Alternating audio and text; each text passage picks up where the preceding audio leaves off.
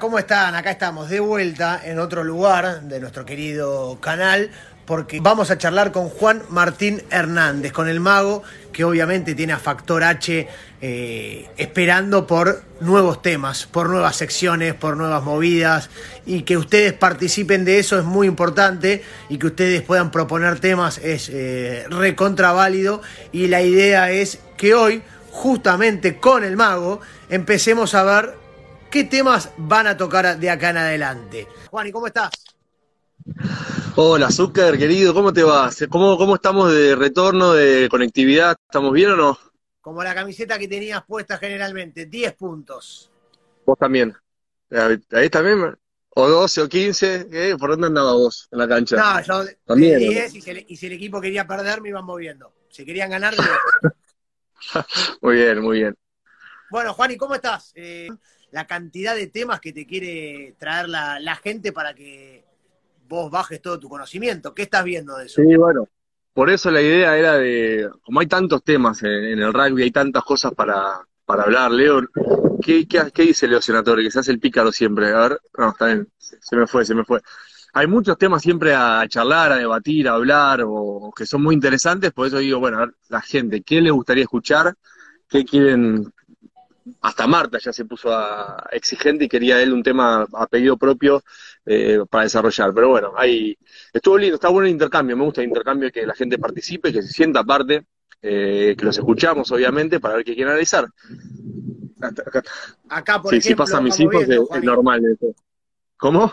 Olvídate, de eso se trata, de eso se trata, porque Scrum es un programa que lo hacemos en familia también. Ahí se van sumando los mini Hernández, eh, y acá la gente, la idea es que todos ustedes del otro lado, mirá, con la Argentina aparte, espectacular. La idea es que todos ustedes del otro lado empiecen a ver, y, ahí con Juan Martín, a, que empezamos a debatir, por ejemplo, Kevin acá te dice, Juan, si es un tema interesante o no, la defensa post-tacle. La defensa post-tacle, si lo interpreto, es el, todo el equipo o el que tacleó, cómo, qué es lo que hace, qué es lo primero que hace, qué es lo que tiene que hacer. Ahí, ahí lo veo como de dos partes. Primero el tacleador, el que hizo la acción de taclear y de bajar y frenar al rival, lo primero que tiene que hacer claramente es ponerse, ponerse de pie. Hay equipos que, viste, dicen, bueno, quédate en el piso, salí para aquel lado, para molestar un poquito, para, viste, bueno, hay mucha la idea de que el que taclea se pone de pie rápidamente y, y siempre, o últimamente en los Pumas, y Jaguar nos fueron diciendo, vos te parás y corre. Como viste, como tenés actitud de, ponerte en juego rápido, corre para un lado, no sé para qué lado. Después, cuando son milisegundos, ¿no? Después cuando ya levantás un poco te orientás, pero te activás y ponete de pie y salí para algún lado. Eso es importantísimo. Después, todo el equipo, cómo reacciona, y son temas eh, que también habían propuesto en la semana, cómo el equipo se anticipa y ah, otro de los temas que es el trabajo sin pelota, tanto en ataque como en defensa. Eh, eh, sin pelota en defensa sería que no sos el tacleador, ¿no? Vamos a ponerlo más o menos de, esa manera. Si yo no soy el, protagonista del tackle y estoy a los costados, me tengo que anticipar y ver cómo sería ese tackle, si lo está dominando, si le está ganando el metro y medio, o sea, si mi, si mi compañero está tacleando para atrás, entonces yo tengo que retroceder, o si mi compañero está tirando para adelante y yo veo quiénes son las amenazas que se acercan para yo apoyo eh, contigo enseguida, ir a hacer un contrarrack o esa pelota está, entre comillas, perdida, o sea, sigue en composición rival y yo me reposiciono. Son todas cosas, lecturas de un tema que a mí me apasiona mucho, Zucca, eh, hablarlo y lo defiendo a muerte, es si estamos en un juego con pelota sin pelota. Ayer justo hablaba, eh, volvía de, un torneo de fútbol de mi hijo, estoy mezclando temas, pero van todos, ya, van a venir. De alguna manera se va a conectar todo. Ahora se conecta enseguida estaba jugando al fútbol y no le fue bien, como recibían la pelota y sus compañeros iban para cualquier lado. Entonces yo le decía, Beltrán, este es un juego, el que vos jugaste ayer, hoy, son 40 minutos, 20 y 20. ¿Cuánto tiempo tenés la pelota en tus pies? Le decía. No, bueno, me decía, 5 minutos, 10, no parece un montón. Le digo, ¿dos minutos? O sea, concreto. Claro, Messi, el único. Pero, ¿cuál, ¿cuál es la importancia? ¿Qué tiene más importancia? ¿Cuando vos tenés la pelota en tus pies o cuando vos no tenés la pelota? Cuando vos tenés que ocupar un espacio y tenés recibir, pasar, dejar enseguida, lo mismo en el rugby, me fui al fútbol, pero lo mismo en el rugby, vos recibís número 10, que estamos acá los dos, eh, número 10 recibís y la pasás, no es que la tenés y ahora, ahora qué hago con la pelota. Y después empezás a ver qué es lo que pasa y qué espacios empezás a ocupar. Lo mismo es para la defensa. Así que yo lo que planteaba, uno de los temas que me gustaba plantear, eh, que insinuaba en mi video de la semana anterior, era el juego con pelota y sin pelota, y cómo ocupar los espacios. El protagonista, el apoyo y, el que está, que entre, el que intervendría en la tercera fase, en otra fase más lejos, viste, eh, vos estás acostumbrado al vocabulario de, los carrileros, de los ¿viste? de, colectores, allá en, los extremos. Abro los brazos como estuviesen viendo, pero estoy abriendo los brazos como los que están allá. ¿Cómo se van anticipando? Si viene la pelota para este lado, si hay que hacer un cambio de frente. Bueno, ese es un tema para mí a plantear el juego con y el juego sin pelota, la anticipación y la lectura del juego. Mirá, te tomo lo que dice Cristian C10 que pregunta si en algún momento va a haber algún factor H específico, por ejemplo, acá te dice características principales y consejos para aperturas. Si te imaginas en algún momento un factor H hasta posicional, por así decirlo. Bueno, es que mm, es muy específico y no a la vez, porque si hablar, habláramos de un próximo factor H, de lo que acabo de comentar, del juego sin pelota, es de lo que labura el 10 es de ver, de prever y anticiparse y ejecutar bien, obviamente sí cuando tenés la pelota, pero todo lo que pasa en el mientras tanto es eh, la apertura y es un tema que se relaciona completamente. Así que es, es interesante, hay que ver cómo lo llevamos a, o cómo, viste, hay que, acá hay que tener un poco de creatividad, cómo bajarlo a las fichitas, al tablero, que es el, protagonista del programa, es, es, el tablero con las fichas y cómo mostrar eh, los ángulos, los espacios, los agujeros, la visión amplia de la cancha. Es muy, sí, es un tema lindo para debatir, muy específico sobre el 10.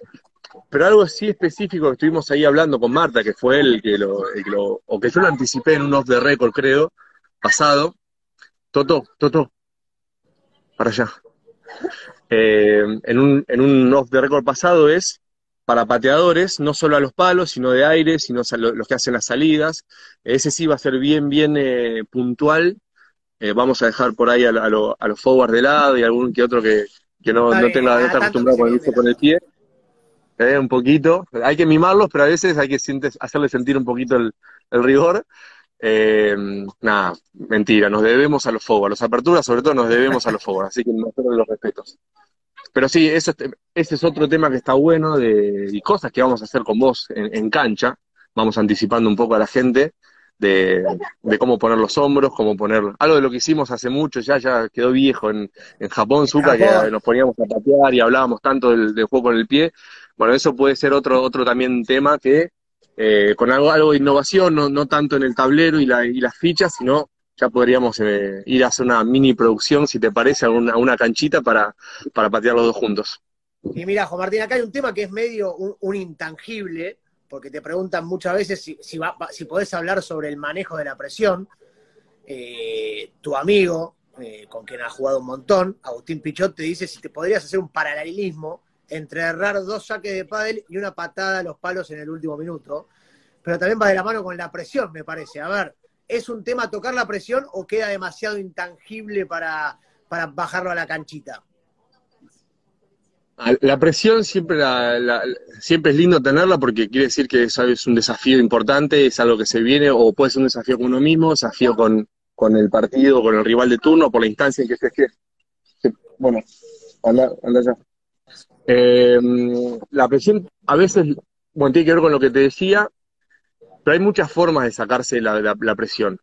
Yo en realidad cuando jugaba la tenía todo Agustín, se la daba toda la presión a él. Él, manejaba y demás, pero, pero después es eh, cuánta certeza vos tenés eh, a la hora de acercarte a un partido, cuánta, cuánto vos preparaste un partido, cuánto vos analizaste al rival, cuánto vos te capacitaste y hiciste las cosas bien para que, y no solo con vos mismo, sino con todo el equipo, saber que tu centro sabe perfecto cuándo pase esta situación en la cancha porque el rival defiende de tal manera, ya tenés una prehablado, preestablecido algo, que después todo cambia, pero por lo menos estás en, una seguridad, o sea, presión, eh, sabes que si, si, no sé, si los forwards están viste, vos ya lo vas pensando, si, si estamos dominados, si nos están dominando en este sector de juego, los forwards se van a sentir de esta manera, bueno, no los uso de tal forma. Es como que cómo absorber la presión y cómo transferirla y cómo, cómo no sacársela de encima, pero sí, che, para, esto no funciona, están presionando acá. Mi, mi cabeza ahora no sé, no estoy pasando bien. El talento no está, ¿a qué recurrís? A la táctica y a la técnica. Eh, en una instancia individual, la técnica te ayuda mucho cuando estás por, justo cuando Agustín dice, y me carga por los dos saques, erro mucho doble saque, doble, doble saque en el pádel. Pues no sé jugar mucho al pádel y no tengo la técnica, si no tiraría el globito, pero me, aburro, nos hacen el punto en, la jugada siguiente. Soy malo, ¿qué que haga? Pero bueno, otras cosas que fui mejor que las preparás y, y, aún no estás en un gran día, eh, bueno, recurrís a la técnica en cuanto a lo individual y a la táctica como equipo, justamente con lo que hayas preparado en las distintas situaciones. Entonces ahí es como que te vas liberando de presiones, te vas o vas teniendo menos presiones, porque a veces nos, nos metemos presiones eh, que no tenemos, viste, siempre la cabeza del ser humano está pensando en cosas que el 90% no pasan. Claro. Estás pensando, si pasa esto y si no, si está bien programar algo cuando sabiendo que mi equipo juega de esta manera, pero si no logra jugar de esa manera, bueno, ahí sí preveo algo, pero no, porque ah, nos van a quebrar acá y si nos marcan primero y si después en el segundo tiempo nos vuelven a marcar, como estamos siempre pensando y nos cargamos de presiones y estamos como comprimidos. Entonces, yo lo, lo, lo que me gusta siempre decir es, andar a las certezas, sean muchas o pocas, andar lo que tengas, hayas preparado, que sea seguro, que esté bien, y a partir de ahí empezar a construir para, para no arrancar un partido con la presión hasta acá, que si ya te sale la primera mal, ya estás condenado, no puedes levantarte mentalmente de ese partido nunca. Me ha pasado, igual, ¿eh? me ha pasado. hablo así tranquilo, pero me pasó muchas veces. Y acá Fede Sosa, Cumela, que, aporta algo que me parece que va de la mano con, lo que venías explicando recién en cuanto a certezas, en cuanto a seguridades. Ahora se habla mucho también del plan de juego y demás, que es qué nivel de importancia tiene jugar a veces con la intuición o más impulsivamente. Seguramente haya jugadas donde vos, hasta desde tu experiencia, pero viendo ahora el rugby de hoy en día, digas, este no está respetando el plan de juego ahora, sintió inspiración en este momento, la vio por acá y, atacó ese lugar. ¿Qué lugar se le da a eso, Juan Martín? ¿O a todos los jugadores tienen libertad a actuar de manera eh, instintiva? ¿No todos? ¿Cómo es eso? Y hay, hay mucho para hablar de eso, me parece. Voy a tratar de ordenarlo en mi cabeza como para poder explicarlo bien, porque hay muchas aristas que salen de ahí. Eh, una vez me, viste, yo le contaba, le preguntaba a Mario, viste, tratando de absorber su experiencia, Mario Ledesma, tratando de eh, absorber un poco su experiencia en Australia, con esos jugadorazos, con Michael Cheika como, como entrenador. Y en un momento donde estaba Cooper, bueno, Connor es el mismo caso, son jugadores, o, o Coroibete, jugadores que así que son, sale, sacan cualquier cosa en cualquier momento, pero muchas veces no les sale todo tan bien. Y yo le preguntaba a Mario, Mario, ¿qué pasaba? O sea, eh, eh, del después, ¿no? En el vestuario, en la semana, cuando iban, che, Cooper, Quaid, eh, ¿qué, ¿qué hiciste acá? Y Cheika le dijo, mira, yo espero que hagas estas cosas, a veces no le sale y otras veces sí, pero no le puedo echar la culpa a él si el que lo pone soy yo. Entonces hay jugadores que tienen ese factor X, por así decir, que sacan algo improvisado.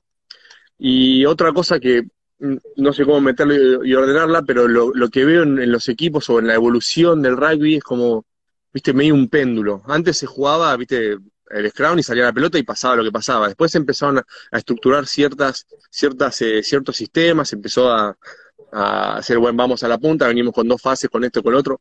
Hoy en día es como se está yendo al otro extremo, está volviendo al extremo donde yo pienso, y hablaba ayer con, con Tommy Cubelli, que lo saludé por el cumpleaños y nos quedamos un rato hablando de rugby, que le decía, obviamente está la destreza, ¿no? Él hablaba mucho de la destreza, que viste, puede estar en Australia y la destreza es todo. Yo le dije, sí, a ese nivel la destreza está dada, está descontada. Ahora lo que va lo que, lo que está cambiando y lo que lo hacen mejor siempre eh, eh, a la vanguardia los, los, All Blacks es la toma de decisión. Y, ese, y esa entre toma de decisión e intuición que vos mencionás o que mencionaban acá es los mejores equipos, los equipos que van a mejorar, que van a prosperar, son los que tomen mejor decisiones, obviamente con todas las destrezas, pero no solamente el 12, el 10, el 8, el 2, viste, eh, la, columna vertebral, sino un pilar, un pilar que te pueda tirar un pase, un offload, o que pueda meter las manos y pasar, o que, o que haya decidido cambiar el, rumbo de, ¿viste? de cómo venía el juego, de, de, bueno, cambiar porque vio otra cosa. Esos equipos lo que tienen mejores tomar decisiones son los que van a dominar el rugby de hoy. porque hoy está todo muy estudiado, o sea, che, defienden así, no, sé, cuando juegas con Irlanda, por ejemplo, un equipo, y, y, en el mismo tiempo yo estaba jugando con Sexton en Racing, lo veía clarito, lo que estudiaba, cuando jugamos contra Irlanda, contra él y yo era compañero, lo veíamos muy estructurado todo, y después cuando lo tuve compañero y empecé a ver cómo, eh, cómo pensaba él y cómo veía el, rugby, claro, estos tipos, viste, van uno, una fase, en la quinta fase ya sabía que venía un cruce sin saber lo que pasaba de frente. claro. Y entonces y vos lo estudias eso un par de veces, ahora con tanto rugby que hay hoy en día, y vos lo estudias un poquito y más o menos, si te pones bien físicamente y, los aguantás y los puedes hasta controlar, les pateás la pelota de vuelta atrás, y que vuelvan con ese mismo estilo de juego y, no te pasan más. Está todo como muy estudiado. Entonces, los que puedan llegar a cambiar el curso de, esos partidos son los que mejor destrezas tengan, sumado a la toma de decisión de poder cambiar el rumbo de una, de una organización, de, una, de algo muy estructurado.